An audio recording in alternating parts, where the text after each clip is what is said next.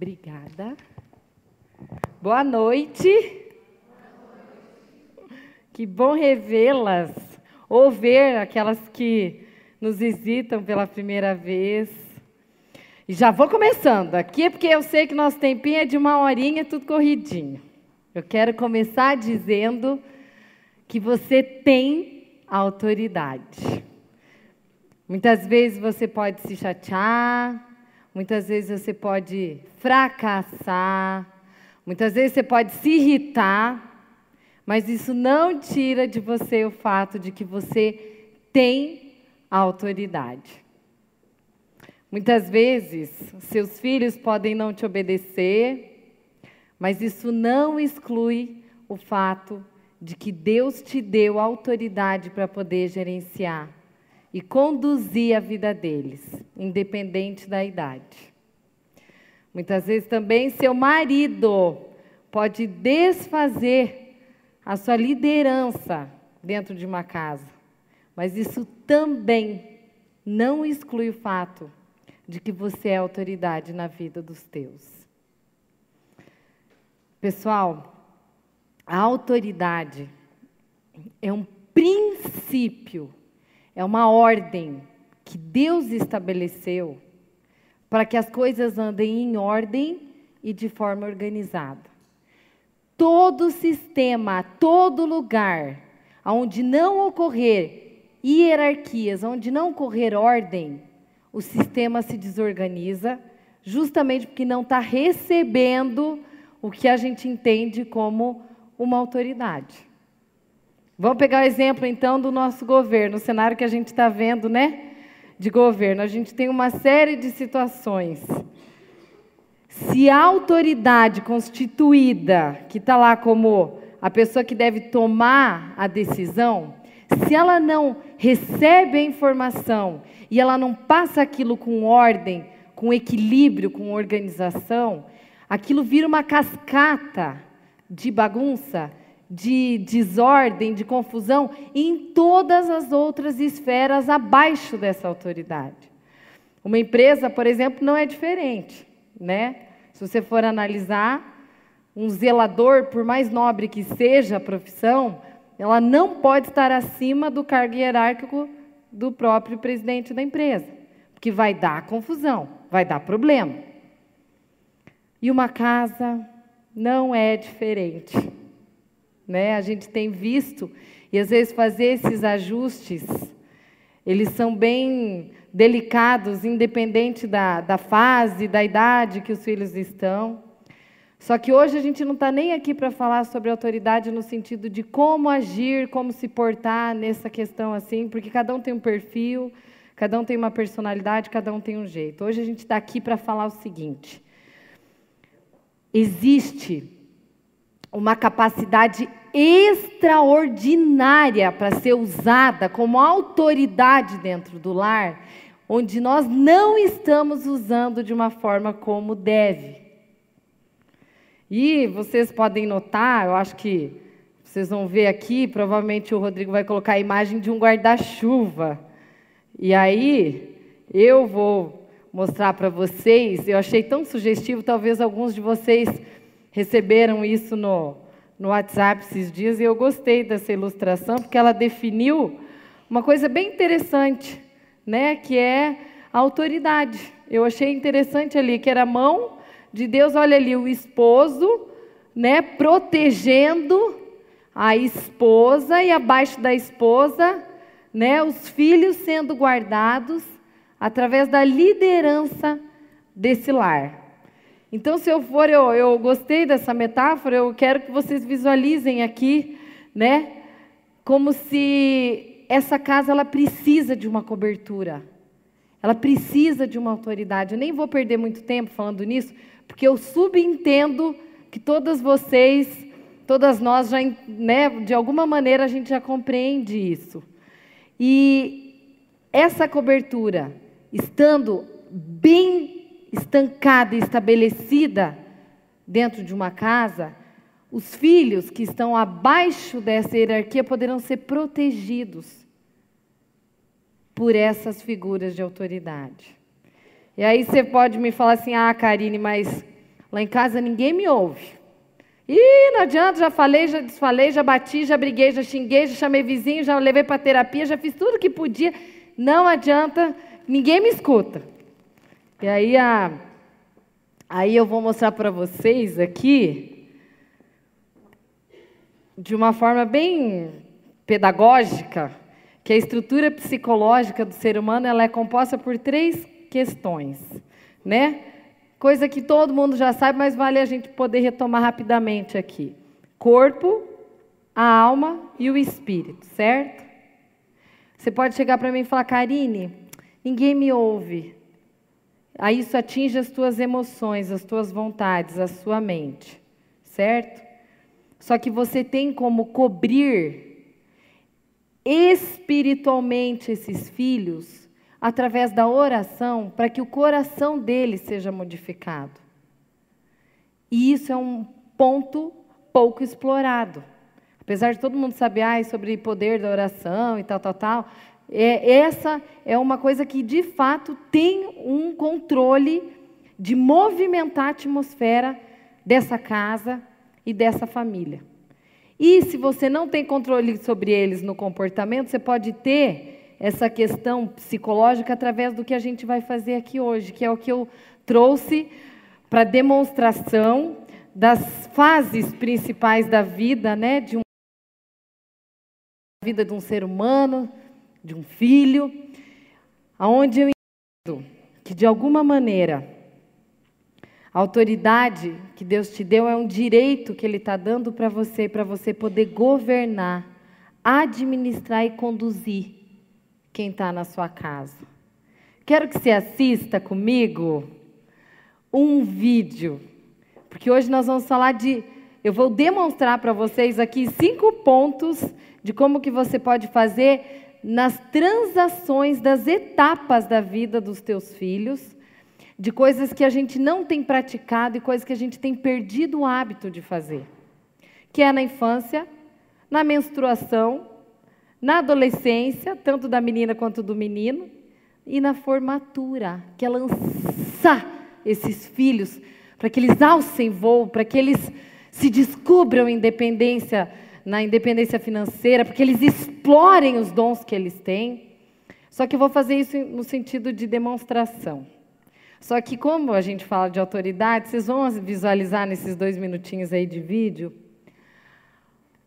Observe a tática da mulher. Eu amo. Alguém já assistiu aqui Casamento Grego? A maioria, né?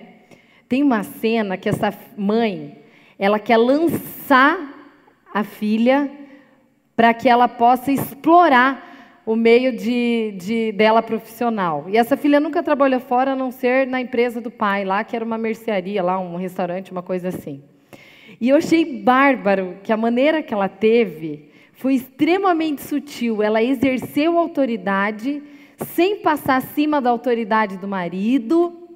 E eu sei que às vezes é difícil, né, para mulheres às vezes que já foram muito feridas pela figura masculina, entender que ele precisa exercer essa liderança dentro de casa, né?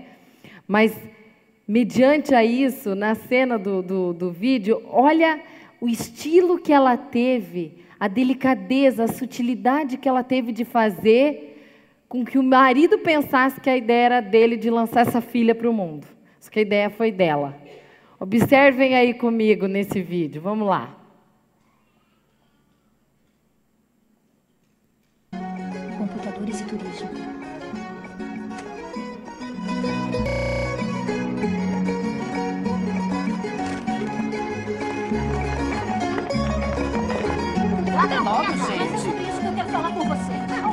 Você tem conversa boa. É, que inveja. O que você está falando está ótimo. Ah, eu não gosto do meu traseiro, mas o Taki gosta. Não, escuta, eu não quero dizer que o nome de viagens é uma coisa que eu sempre quis fazer. Tá não é, não vou dizer Digão. isso, mas eu estou dizendo que é Dá para aumentar um pouquinho só? Agência de Viagens Monte Olimpo. Estudando informática, não é? Tem esse curso, é um seminário. Ele trata de computadores e turismo e todas as últimas aplicações e programas que eu poderia empregar aqui. Seus negócios iriam dobrar ou iriam triplicar e poderia ficar mais tempo contigo e poderiam tirar férias, eu posso fazer as reservas, mas me contrataria? É claro que sim. Ai, meu Deus! Essa é a tia. Meu Deus, que E essa é a mãe. Ah, que maravilha, que maravilha, que maravilha, meu Deus! Devemos deixar Costa pensar que foi sugestão dele. Tá certo, que foi sei. tudo ideia dele. Tá certo, Mãe, ele não se preocupe. Tá certo, Você eu não sabe o que fazer. fazer. Você fala, fala, fala o tempo E todo. você quer a Sim, minha ajuda? sua diga o ajuda. que falar, mas não me diga o que falar. Perfeito. É isso aí. Então, Vula, como andam os negócios? Ai, infelicidade minha. Os negócios vão mal. E qual é o problema? O que está havendo? Precisa de dinheiro? Não, não, não. O que ela quer dizer é que com os dois negócios está sofrendo. Está sofrendo? Está sofrendo, está sofrendo. Ela tem que ficar na agência de viagem sozinha o dia inteiro. Porque todos os outros têm que trabalhar na grande lavanderia a seco. Isso mesmo. Eu mando o taque para a lavanderia a seco e agora não tenho tempo para ficar com ele.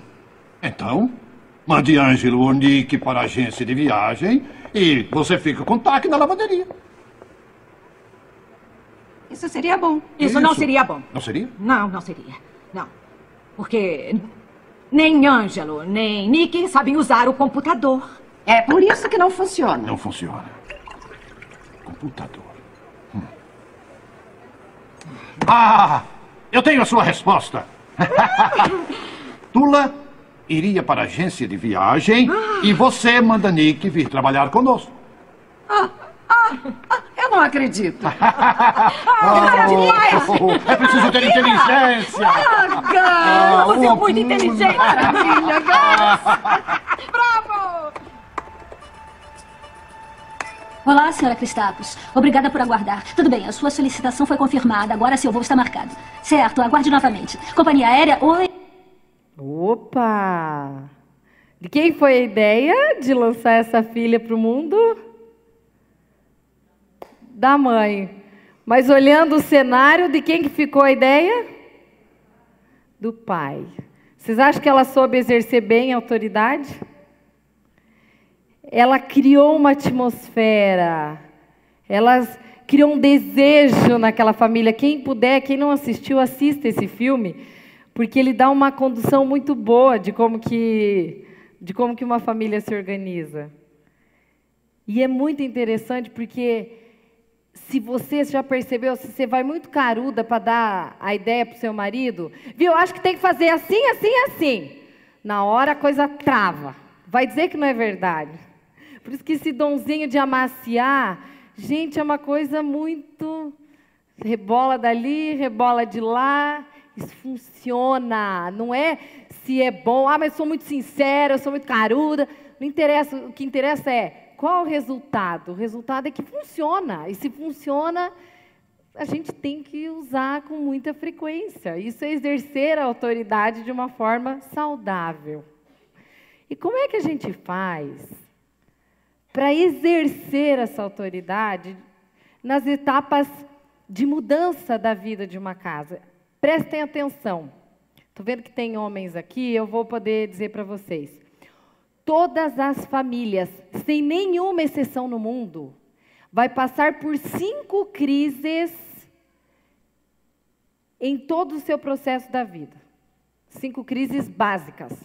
Toda mudança que uma família tem, entrada para o casamento, entrada com filhos pequenos, é, filhos pequenos na transição para a adolescência, é, saindo os filhos para a vida adulta, toda fase de transição vão ocorrer possíveis crises. Quando eu falo vão, é porque vão, porque eu, nem você, nem ninguém vai ser poupado disso. Só que quando a gente tem essa informação, nós conseguimos passar por esse processo de uma forma mais suave. Porque você começa a entender que isso é uma coisa normal, eu preciso fazer ajuste para aquela fase, o ajuste que a, que a situação me pede, e aí eu vou com isso poder migrar nessas fases sem maiores traumas. Como é que eu faço isso? Através do nosso tema desse ano, que é sobre rituais terapêuticos. Né? O que, que o ritual faz? Eu não vou explicar porque a gente já quem estava nas antigas já sabe, né? As outras palestras, mas assim, o ritual, que é isso que nós vamos demonstrar agora, ele concretiza na mente da pessoa aquela fase. Ele acelera esse movimento sem que a pessoa passe por tanta crise. Então, vou dar um exemplo: uma festa de 15 anos de uma menina. Ela é uma menina, ela não acorda, ela não dorme menina, ela acorda uma adolescente. Isso é tudo muito sutil que vai acontecendo. Quando você faz o ritual, por exemplo, de uma festa, para introduzir essa menina no momento de adolescência, você está inserindo na cabeça dela que a partir de agora ela vai começar a se comportar como uma menina. Claro, não estou falando daquelas festas que os pais só estão preocupados com o vestido, com quanto vai gastar, com o número de convidados. Não, não estou falando isso. Até porque se você fizer um ritual só por fazer, ele não funciona para nada. Ele não tem sentido, porque não é toda menina que faz 15 anos que também se comporta como uma moça. Isso não é uma regra. Eu estou falando no sentido de introduzir essa filha para esse momento.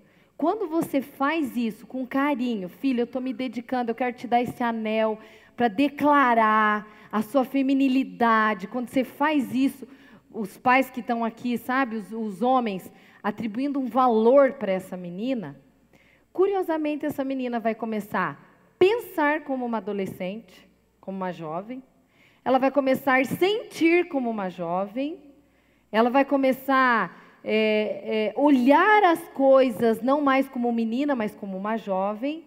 E esses rituais, eles vão ajudando porque eles fazem a transição de um estágio para outro. E outra coisa legal, nós precisamos ritualizar, principalmente quando as coisas estão mais graves. Quando você está na fase de pré-adolescência para adolescência, a introdução da adolescência para o mundo jovem, de independência financeira. Esses rituais eles são importantes porque eles selam, eles imprimem na mente deles e isso dá um efeito. Dá um efeito porque tem estatísticas que falam a respeito disso. Uma das coisas que eu posso dizer, por exemplo, profissão. Vocês acham que Profissão é uma coisa importante de você ritualizar com o teu filho quando ele faz e termina a faculdade? Levanta a mão quem acha que não. A gente não, alguns não acham tão importante. Gente, a profissão ela vai depender muita coisa, porque ele vai ser lançado para a vida e às vezes os pais não ritualizam porque ah, porque ó, dinheiro de formatura é muito caro. Nem vamos perder tempo com festa não tem nada a ver com festa aqui. Vocês vão ver que na demonstração que a gente vai fazer, nós não estamos frisando a questão de você fazer festa, gastar dinheiro, não tem nada disso. É de incutir, inserir, é injetar isso na cabeça deles para que eles se processem de uma forma que eles compreendem. O ritual, eles não dá efeito quando você não acredita. Então, assim, até uma mãezinha na primeiro encontro nosso desse ano, eu estava descendo a escada, ela parou e falou assim, a Nancy está por aí? Ela falou assim, está lá atrás, né, Nancy? Ela está formando um filho em medicina e tem uma outra filha formando em medicina e ela falou, como é que eu faço? falei, bom, primeiro de tudo, que nós vamos demonstrar hoje aqui, mas assim, primeiro de tudo, você tem que crer, você tem que empregar força naquilo que você for falar. Quando você diz, filho, eu autorizo a você a ser um médico, a você trabalhar em cima de cura na vida dos teus pacientes, a você, eu, eu, eu, eu, eu declaro, eu, eu libero você para você descobrir esses dons em você. É diferente de eu olhar e falar assim: ai, filho, parabéns, hoje você é médico, nossa, super legal, nós vamos ganhar super bem, hein? Dá muita diferença. Porque eu estou crendo no que eu estou falando. Quando você acredita na hora de você fazer esse ritual com seu filho, você está ajudando ele a viver bem cada etapa da vida que ele vai viver. E mal você sabe que uma etapa da vida que não for ritualizada, ela pode atrapalhar até mesmo outra etapa da vida. Quer que eu dou um exemplo disso? Uma menina de 15 anos, se ela não recebe a informação que ela é feminina, que a gente está testando a identidade dela, né, do valor que ela tem, e principalmente os pais, pais homens precisam fazer isso. Ela casa e ela não imagina que ela trava na área sexual. Aí ela fica aquela aquele tijolo que conforme um dia eu demonstrei aqui, primeiro ano, alguém lembra que eu falei, né? A mulher lá deitada, totalmente parada, só abrindo e fechando, abrindo e fechando, estática. E mal eu sei que eu, como pai, como mãe, autoridade na vida do filho, eu posso liberar minha filha para ela falar: filha, a partir do teu casamento, eu, eu declaro que você possa viver e, e sentir o que, que é orgasmo sexual. Porque isso foi criado por Deus, para que a mulher sentisse orgasmo, para que ela sentisse o que quer ter prazer. Só que esse assunto não é falado, é batido ou falado distorcidamente. A menina fica lá sem saber como é bom as coisas da vida. Porque clitóris foi feito só para dar prazer. Eu não sei nem porque eu estou falando isso, porque isso nem é o tema do negócio aqui. Vamos voltar. Vamos voltar, porque quando o negócio pega. Uh, quando vamos falar de sexo, o negócio pega, né? Mas esse é um exemplo. A gente está falando aqui porque tem a ver com rituais. Rituais. Tem menina que está casada que só vive na casa de pai e mãe. A partir da hora que você sela um casamento, você vai construir a tua história. É mais comum, só que isso não é normal e isso não é bom. Mas não é o tema da gente hoje. Né? O que eu quero mostrar para vocês é assim: como é que eu vou introduzir esse processo de, de ritos né, dentro da minha casa e usar a autoridade que Deus me deu, para eu, por exemplo, passar muito bem a fase da infância. Então, eu escolhi um ritual só, que eu acho que é bom demonstrar, que é você chegar e poder desenvolver com os teus filhos uma coisa chamada inserir valores. Na infância, o que mais você, mamãe, precisa se concentrar do ponto de vista do desenvolvimento psicológico desse filho é inserir valores, inserir valores, inserir valores. Quando você chega nas férias, por exemplo, férias de julho, caso de quem a gente acabou de passar, quando você está em janeiro, você chega e fala: Filho, vamos ver o álbum de fotos? Aqui no nosso primeiro encontro desse ano a gente comentou um pouco sobre isso, né? Porque quando você diz assim, olha, filha, tá vendo o que, que representa esse véu? Vestido branco quer dizer pureza. Você está inserindo na cabeça da tua menina. Olha que lindo, filha. O homem e a mulher casando.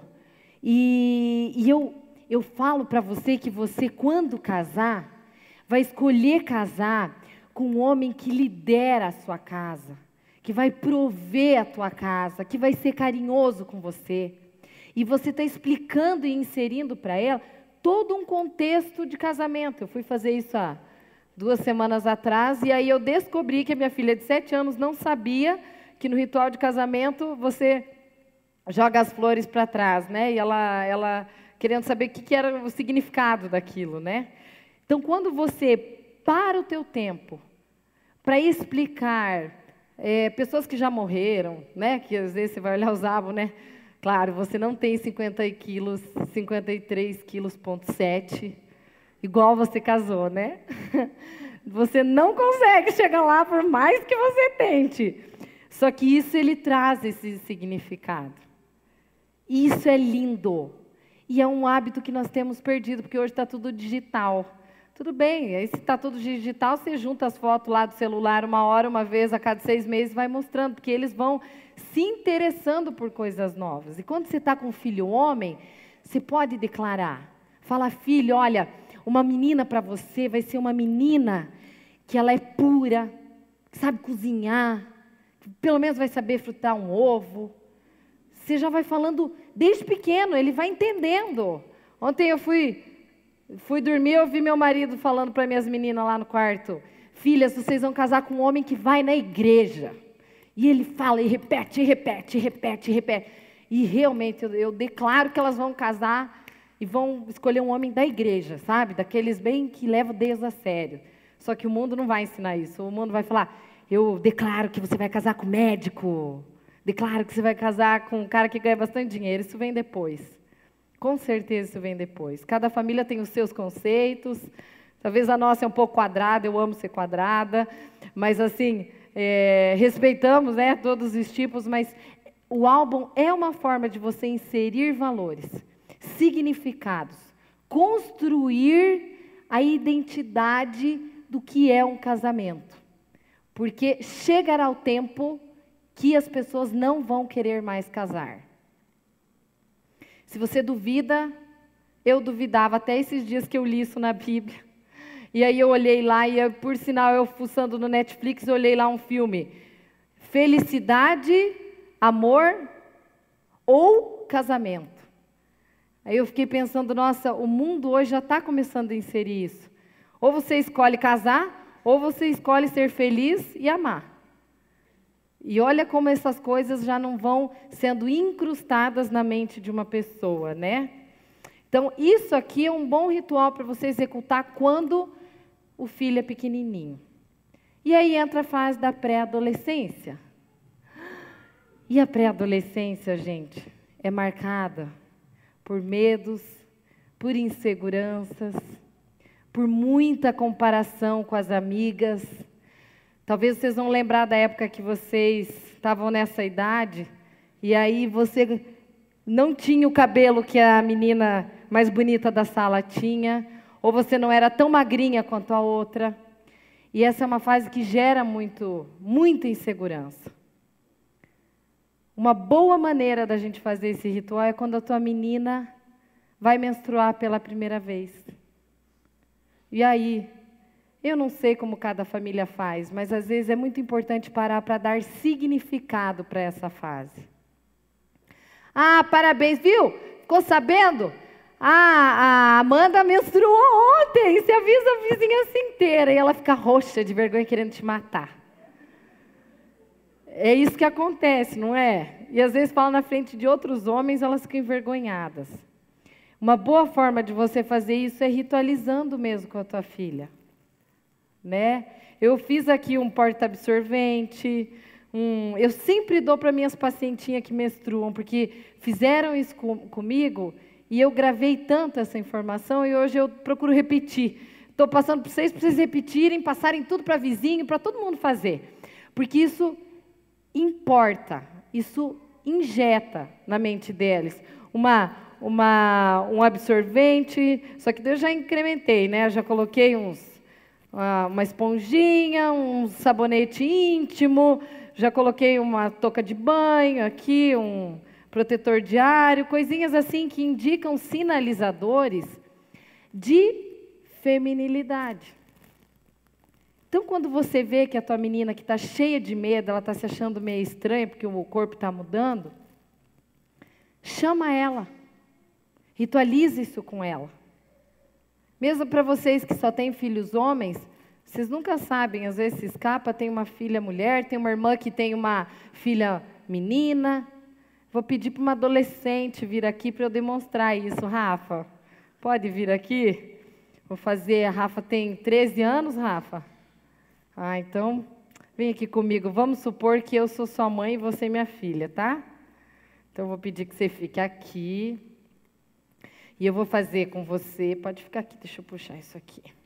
Eu vou fazer com você como se fosse um ritual para vocês entenderem o que, que é essa fase que introduz a tua filha nesse momento, ou para quem já está com neta, já ajuda a mais ou menos ter essa ideia. Então, quando você chega para tua filha e diz assim: Minha filha, minha filha Rafaela, me perdoa, filha, pelas muitas vezes que eu não te dei atenção. A partir de agora, você está entrando numa nova etapa, onde você vai ser preparada para ser uma mulher.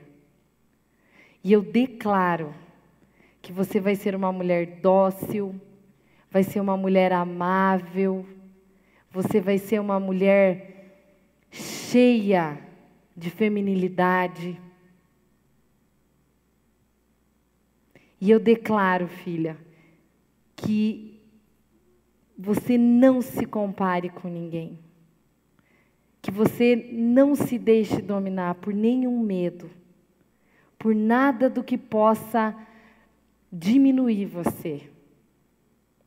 Eu atesto a sua identidade e eu declaro que você é única. A fase que você está entrando na pré-adolescência é uma fase linda. E eu quero que você viva essa fase com muita intensidade. Por conta disso, filho, eu quero te dar esse presente que atesta esse novo momento seu com a sua vida e o seu corpo, a sua mente e o seu coração. Viram? Claro, eu, sou, eu não sou mãe, né? Só não chamei a mãe da Rafaela porque ela não ia conseguir vir, que ela, ela, ela é mais reservada, mas assim, vocês entenderam? Pré-adolescência é a época que a gente estaca a identidade por conta de tantas, tantos medos que aparecem na mente de uma jovem nessa etapa. Certo? Essa é uma coisinha. Aí ela chega, ela cresce, de repente ela está com 15 anos. 15 anos, gente, a área mais atacada das mulheres, meninas, hoje em dia. Há 10 anos atrás, qual que era a preocupação das mães? 10, 15 anos atrás, qual era a preocupação das mães aqui com os filhos adolescentes? Hã? Gravidez? Algo mais? Drogas. Na geração da minha mãe, as preocupações que eles tinham eram drogas. Sabe qual que é a preocupação que nós devemos ter com as nossas filhas e filhos nesta geração? Opção sexual. Questão de identidade. Aos 15 anos de idade, é onde a nossa identidade, a feminilidade de uma menina precisa ser atestada. Quando você chega para ela e fala, filha, que todas as vezes que descer essa menstruação, que você possa lembrar o quanto que você nasceu para cumprir com os poderes que uma mulher tem, você está dizendo como é bom ser mulher. E quando ela chega aos 15 anos, ela está entrando num novo momento, só que como isso é muito sutil no dia a dia de uma família, ela vai entrando por um processo de começar a entrar a fazer escolhas. E aí, quando você chama a Rafa de novo, aos 15 anos, cada família com alguma né, forma de mostrar isso daí. Então, não adianta fazer festa, aquilo que eu falei, você chega, aí essa hora inseriria o pai. Porque uma menina só se torna mulher através do olhar de um pai. Eu quero que vocês levantem os pais, por favor. Vou pedir que vocês levantem em pé. Com muito prazer. Mulheres, vamos aplaudir esses homens.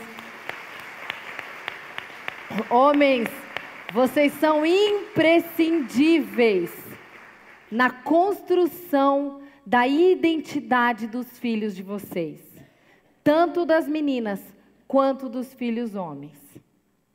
Gravem isso. Que bom, vocês não vieram aqui por acaso, porque vocês vão semear na vida desses filhos. E tem um, tem um americano, Craig Hill, que eu amo, é autor desse livro, e ele fala que a identidade de um filho vem através do olhar de um pai.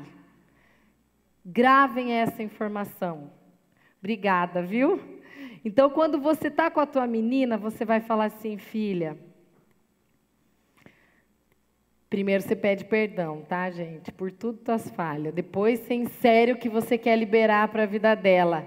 E no final, você tem que terminar com uma menina de 15 anos, você tem que terminar dizendo que você ama ela, porque nessa fase eles acham que que eles não são muito amados, então você tem que reforçar, reforçar, reforçar toda hora essa questão, tá bom?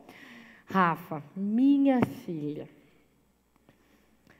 Me perdoe, filha por muitas vezes eu não entender o seu coração. Seu coração de jovem, seu coração de menina, seu coração de sonhadora, cheia de planos, cheia de sonhos e cheia de dúvidas também com todas as coisas que você tem para escolher pela frente. Eu quero declarar, filha, como autoridade na sua vida, eu declaro e eu te abençoo para que você tenha sabedoria para saber fazer muito bem as tuas escolhas pessoais. Tanto as tuas escolhas afetivas, quanto as tuas escolhas profissionais, quanto as tuas escolhas de amizades, filha. Me perdoe por muitas vezes não perceber você nesse momento. E agora, filha, eu quero declarar o seu valor. Eu quero confirmar a sua identidade e confirmar a sua feminilidade. Eu atesto o seu valor e eu abençoo toda escolha que você tiver, em tudo que você for fazer. E eu te amo. Hum.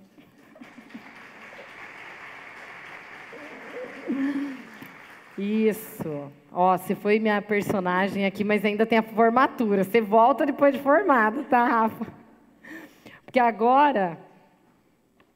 Vocês perceberam que eu só falei de menina até agora? E os filhos homens? Pessoal. Nós estamos numa cultura, segundo o livro Barbaracá, desse norte-americano aqui, obrigada Kelly, minha irmã que me deu esse livro, que me abençoou muito, e agora você está vendo eu passar a ele. É, ele comentou que na cultura nossa ocidental, nós não fazemos ritos com os filhos homens. Por isso, eles entardecem para uma vida de maturidade emocional, psicológica e profissional. Ele comentou, inclusive, aqui, que ele lida com muitos rapazes que estão com 20 anos, 30 anos, 40 anos, que eles não sabem o que, que eles querem ser da vida ainda, que eles não têm a mínima noção de sentido. E ele mesmo conclui: olha, isso é muito comum, mas isso não é normal.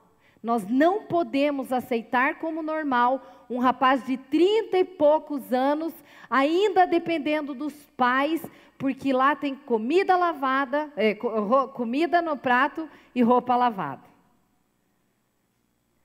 Não podemos, porque eu preciso, ó, liberar esse filho para explorar, para viver, para sonhar, para usar os dons, os talentos que, que Deus fez, os propósitos pelo qual Deus fez. E ele mesmo comenta que ele foi numa palestra de um historiador lá dos Estados Unidos que estava falando sobre a colonização dos Estados Unidos, da Grã-Bretanha lá e tal, e aí ele falou assim, que ele ouvia aqueles homens querendo conquistar o território, vamos é, fazer um sentido no mundo, vamos conquistar a terra, vamos mudar o mundo, o país, e tal e tal. E ele falou assim: nossa, esses caras deviam ter 50 anos, os caras que entraram lá e colonizaram e não sei o quê. E o historiador que estava falando sobre isso, ele falou: pessoal, a idade que esses rapazes tinham era de 23, 25, 27 anos.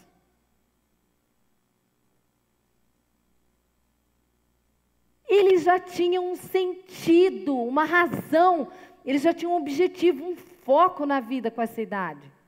E hoje, se você perguntar para um jovem de 20, 25, 27 anos, sei lá, ele vai saber te responder o seguinte: qual que é teu objetivo? Se duvidar, ele vai te falar: Facebook, WhatsApp.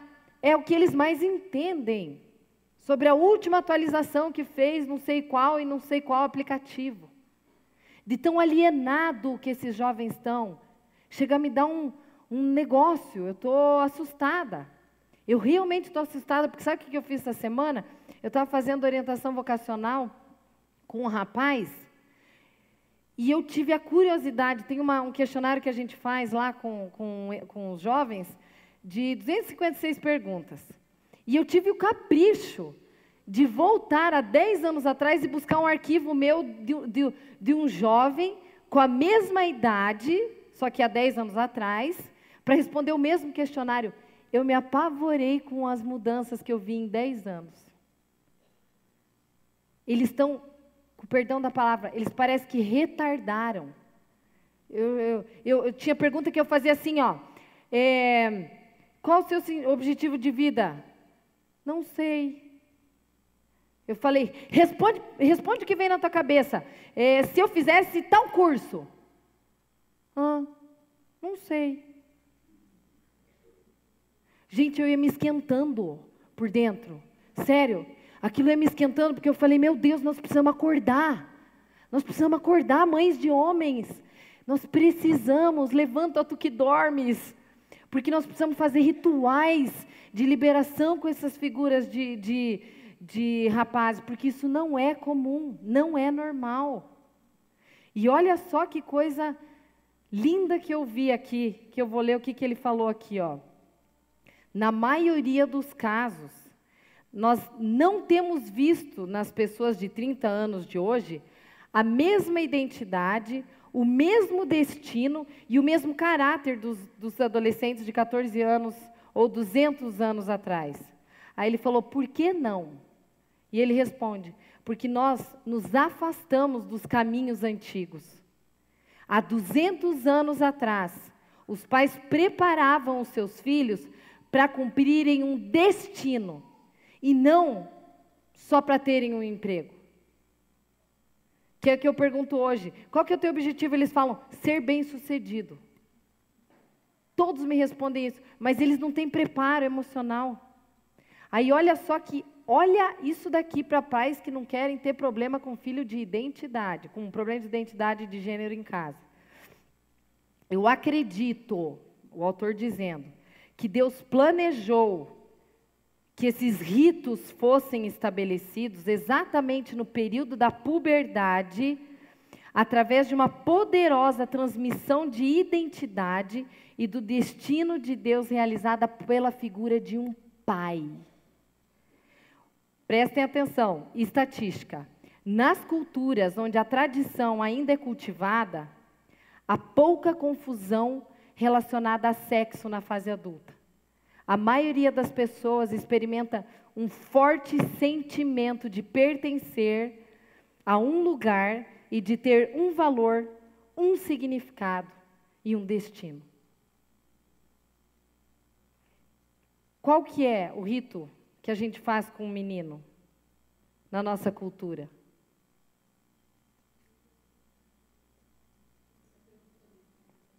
Carteira de motorista. E aí, o que, que você faz? E aí, filho, vai lá, passa no Detran pegar a tua carteira. Cadê o rito? Ô, Pia, seguinte, me avisa, eu quero que você controle, porque essa chave aí você vai ter horário para chegar. Não é assim? Não vai pensando, não, que você pode sair a hora que quer com o carro. Não é feito um rito. Eu vejo até de mães. Teve esses dias um exemplo de uma mãe que ela tinha filhos gêmeos e, sexos diferentes, ela ritualizou o aniversário de 15 anos da filha e o Piá continua menino. Né? Dormiu, e a nossa intenção é: dormiu o menino, acordou um homem. Então, quando você, você que tem um menino, você olha para ele quando ele fizer 15 anos, 18 anos. Esse livro, para quem quiser, ele até instrui como você fazer isso. Você olha para o teu piá e fala assim, filho, eu declaro como autoridade na sua vida, filho, que a partir de hoje, a hora que você pegar essa carteira de motorista, você vai dirigir a tua vida. Você vai começar a comandar a ter uma noção de, de líder de uma casa. Você vai conseguir prover financeiramente o teu lar. Você vai conseguir ter uma esposa onde você vai dirigir, cuidar, proteger essa mulher. E tudo o que você fizer vai depender da direção que você vai conduzir a tua casa, a tua família. E eu, como tua mãe, estou te dizendo, está aqui. Hoje eu acredito que a partir de hoje você vai ser um homem que vai honrar a masculinidade. Eu atesto o quanto você é homem. Acredito no teu potencial, filho. Aí você termina no final cantando aquela musiquinha do Zezé de Camargo e Luciano. O dia em que eu saí de casa, minha mãe me disse. Como é que era o final lá? É, como é que é? é? Ela foi embora. Não, agora vocês vão me ajudar a lembrar, gente. Como é que é? Ele disse: Vai que o, que o mundo inteiro é seu. É ou não é isso que ela fala? Ela abençoou aquele filho. Eu vi que ela nunca compreendeu. Nossa, me achei agora cantora. Em minhas orações eu vou pedir a Deus que ilumine os passos seus. Aquilo foi um ritual. E no fim deu certo, olha lá o Zezé de Camargo. Não sei que fim que vai dar, né? Mas fazer o quê? Vamos para o nosso último ritual da noite. Porque eu tenho seis minutos para terminar, galera. Rafa, por favor, vem aqui.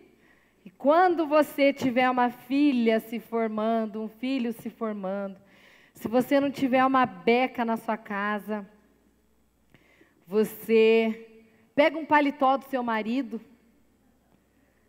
e você vai declarar sobre essa filha, sobre esse menino, tudo o que você deseja. Pode colocar.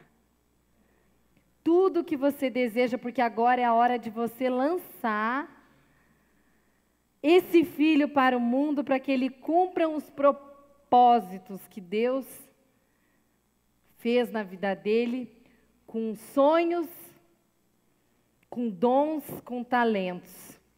Então, a partir de hoje, mamãe, isso não é uma coisa que você vai fazer com os outros no dia que você faz churrasco para celebrar esse momento. Tem que ser, entendeu? É os pais autorizando essa filha a voar. Então, Faça quietinho, reservado, isso não é um show espetáculo para os outros. Nem de 15 anos, nem de 18, nem nada. Isso é uma coisa, eu entendo, né? Não sei, cada um na sua, mas eu entendo que isso é uma coisa muito íntima. Então, quando você diz assim, Rafa, filha, os filhos são presente. E você foi um presente que Deus me deu para que eu pudesse cuidar, treinar, preparar e lançar. Eu te peço perdão, filha, por todas as vezes em que eu fui falha nesse processo.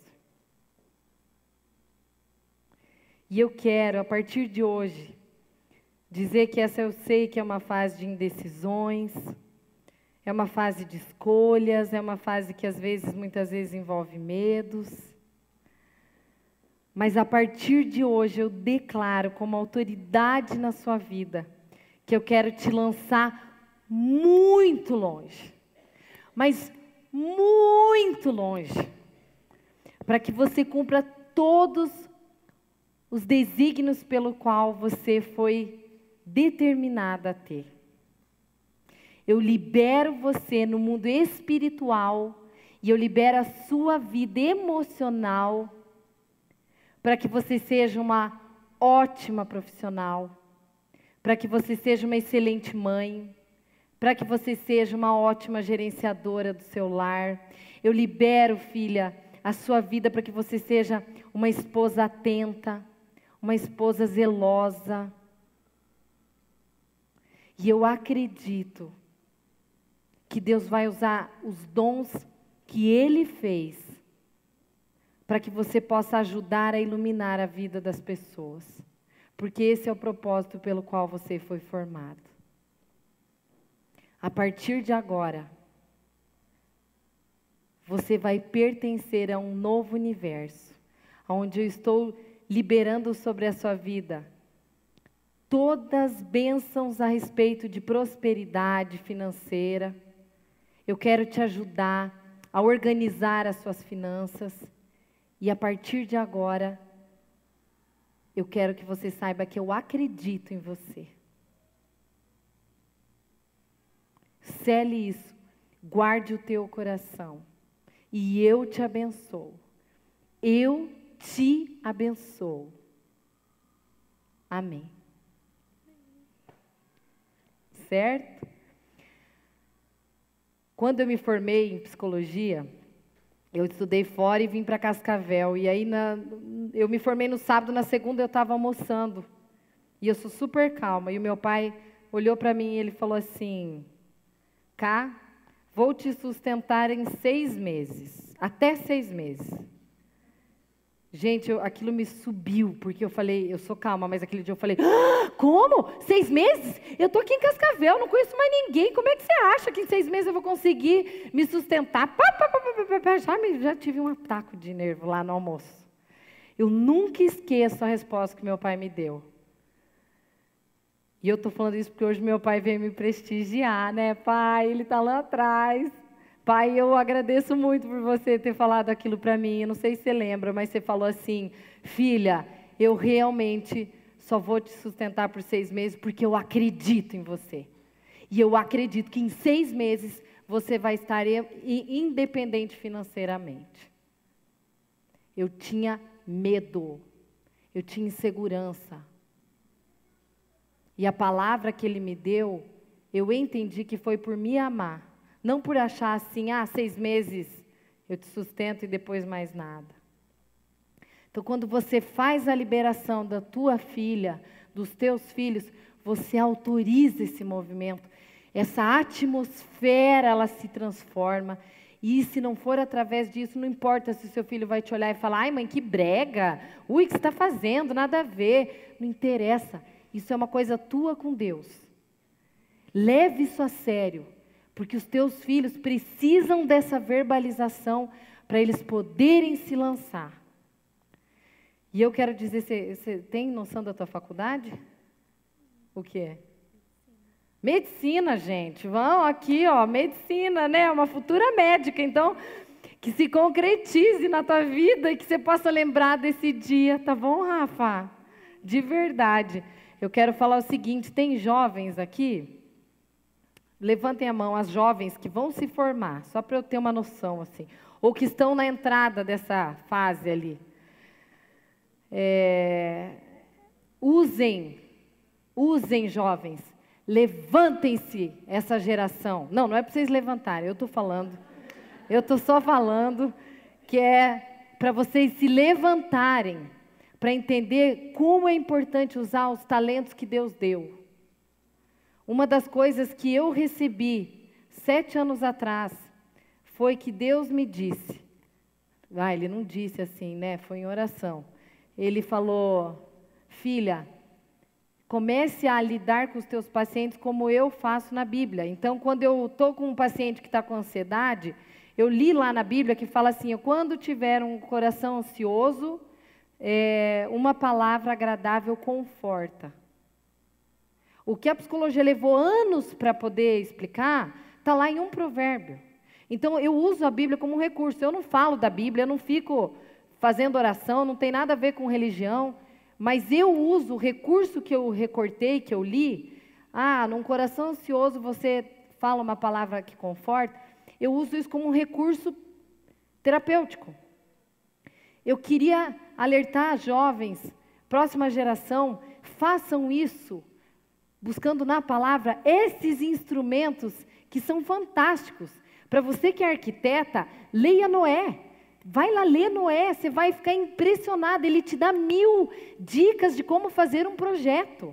Se você é nutricionista, você não tem noção, uma nutricionista, o que, que tem. Lá, eu fui curada por Deus na área alimentar só lendo Bíblia. De verdade, uma hora, um momento eu testemunho sobre isso, falando é, como que deve ser o comportamento alimentar de uma pessoa. Se você é, é, um rei, se você é um político, se você tem pretensão para áreas políticas, lá está a instrução.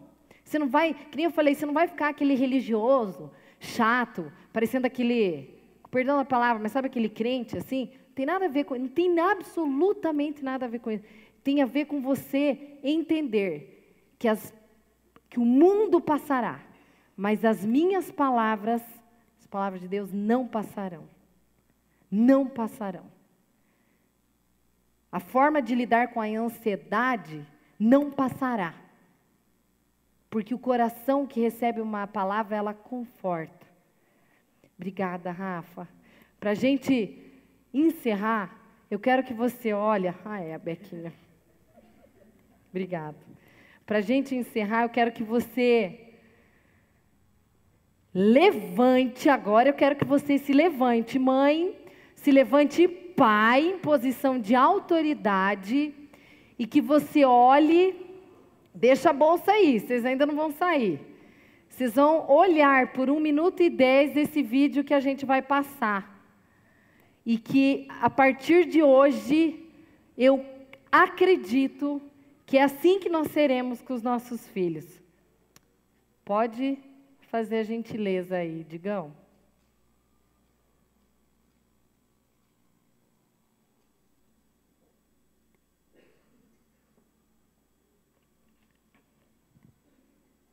Nós convidamos qualquer homem cujo coração esteja cheio de coragem a se unir a nós nesta resolução. Na minha casa, esta decisão já foi tomada. Não precisam perguntar quem vai guiar minha família, porque pela graça de Deus, eu vou. Não precisam perguntar quem vai ensinar meu filho a seguir Cristo, porque eu vou. Quem vai aceitar a responsabilidade de prover e proteger minha família? Eu vou. Quem vai pedir a Deus para quebrar a corrente de padrões destrutivos na história da minha família? Eu vou. Quem vai orar por nós e abençoar meus filhos a seguirem corajosamente o que Deus os mandar fazer? Eu sou o pai deles. Eu vou. Eu aceito esta responsabilidade e é meu privilégio abraçar isso. Eu quero o favor de Deus e sua bênção em minha casa. Qualquer homem bom quer. Onde estão vocês, homens corajosos? Pais que temem o Senhor. É hora de levantar e responder ao chamado que Deus fez a vocês. E dizer: Eu vou! Eu vou! Eu vou! Eu vou! Agora, eu quero ritualizar isso com vocês, mas eu não quero que vocês não repitem daquele jeito morno. Eu já falei, ritual, se você não acredita, não funciona. Mesmo quem não tem filhos aqui. Eu quero que você declare com essas palavras que eu vou dizer agora. Os meus filhos, edificarão as antigas ruínas. Eles levantarão, os fundamentos perdidos de muitas gerações. E eu serei, chamada, reparadora de brechas, e restauradoras dos caminhos antigos, para que o meu país, se torne habitável. Eu usarei a autoridade que Deus deu para mim, para eu cuidar, gerenciar, e, organizar e a vida emocional, e espiritual da minha casa. Da minha casa. Amém. Amém. Parabéns.